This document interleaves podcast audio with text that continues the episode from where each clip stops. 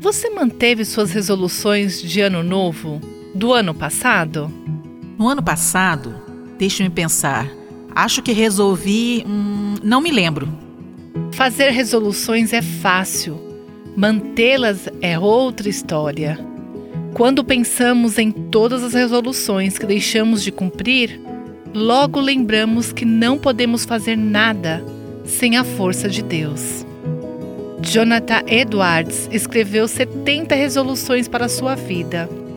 Ele disse: Consciente de que nada posso fazer sem a ajuda de Deus, humildemente imploro a Ele por sua graça, que me capacite a cumprir essas resoluções, na medida em que forem de acordo com a sua vontade.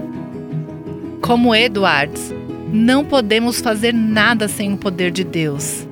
Em vez de criar apenas mais uma lista de resoluções para este ano, pergunte a Deus o que Ele quer que você faça. Em seguida, peça que Ele conceda graça para colocar isso em prática. Você ouviu Buscando a Deus com a Viva Nossos Corações.